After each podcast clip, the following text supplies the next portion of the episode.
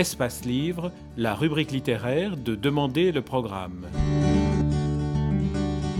Les rencontres d'Edmond Morel.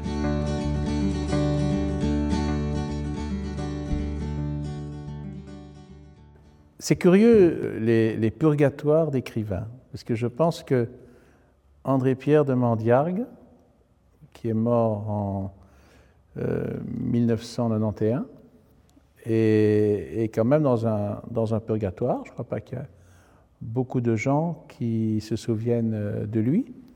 Or, euh, c'est quelqu'un qui a eu dans les années 60 vraiment euh, une période de grande notoriété, qui d'ailleurs le dépassait lui-même, parce que pour un roman qui s'appelle La Marge, il avait eu le prix Goncourt, que pour un roman qui s'appelait La motocyclette, il avait eu une adaptation euh, cinématographique qui avait fait beaucoup de bruit. Et l'actrice qui jouait le rôle principal, c'était Marianne Faithfull. Mandiargue était à la fois heureux, sans doute, de, connaître ce genre de, trompette de la, renommée, mais en même temps gêné, parce que ce n'est pas du tout ce genre d'écrivain-là. Comment il a été amené à, écrire ses livres presque par des glissements progressifs pour, employer l'expression de Rob Grillet. D'ailleurs, il a des choses en commun avec Rob Grillet, surtout à travers son cinéma érotique, par exemple. Il y a, un mouvement qui n'est pas artificiel, qui, a engendré ces, livres qui ont eu à un moment donné une, très très grande euh, notoriété. Mais son œuvre n'est pas faite principalement de ça. Son œuvre est faite pour l'essentiel de récits, de nouvelles, que Gallimard a eu la bonne idée de rééditer sous le titre Récit érotique et fantastique, fantastique pour les 100 ans de sa naissance. Il était né en 1909. C'est quelqu'un qui était né dans un milieu euh, aristocratique de petite noblesse française, qui a pu se consacrer aux lettres parce qu'il n'a jamais dû vraiment euh, exercer de métier qui était très ami, au fond peut-être le plus proche ami d'Henri Cartier-Bresson, le photographe, qui était un peu plus âgé que lui, et dont il a accompagné les premiers grands reportages par des voyages qu'ils ont fait ensemble quand ils étaient jeunes, un peu partout en Europe. Il y a des photos euh, inoubliables de Bresson dont il a assisté à la naissance, vraiment. Il y a des documents qui le concernent lui, qui sont aussi de Bresson. Il est très lié à la photographie par des point fort de l'histoire de la photographie, notamment la photo qui est en couverture du livre est une photo de Man Ray qui est très connue, qui a, pour modèle euh, Meret Oppenheim, qui était une très très belle femme et qui a été une de ses compagnes. C'est quelqu'un qui est tout à fait dans la ligne du surréalisme intellectuel, donc euh, avec Breton, qu'il connaissait bien, il est un peu dans, l'espace satellitaire du surréalisme comme Grac. Mais il connaissait Grac un peu, euh, mais euh, il se fréquentait pas beaucoup. Mais Grac a toujours été dedans-dehors par rapport au surréalisme, et lui, c'est un, peu, c'est un peu ça aussi. Le fait de réunir en un volume ces histoires euh, érotiques et fantastiques, ça donne un livre absolument superbe parce que tout est magnifique, en tout cas par le style, par l'écriture. Il y a là-dedans, par exemple, un recueil qui s'appelle Le Musée Noir, dans lequel il y a une nouvelle qui m'a toujours fasciné, qui s'appelle Le Passage Pommeret, et qui décrit un, passage couvert, un peu comme la galerie Saint-Hubert, mais à Nantes.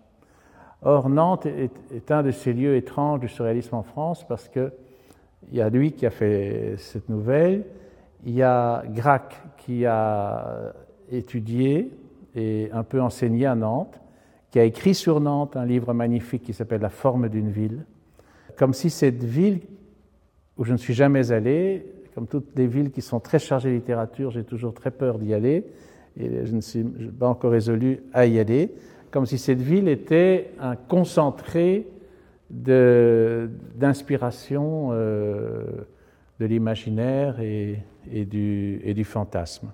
Il y a pas mal de récits érotiques. Il y en a un qui est un peu plus long que les autres, qui est presque un roman, qui s'appelle Lys de mer, qui est très très beau aussi. Et je, crois que je ne connais pas d'auteur, en tout cas pour ce qui me concerne, qui, qui me donne l'impression d'avoir aussi bien maîtrisé ce registre, parce qu'il arrive à avoir un style très travaillé, mais qui n'a pas l'air trop précieux. Donc il n'est pas comme euh, les écrivains érotiques du XVIIIe siècle, par exemple, même s'il en est imprégné.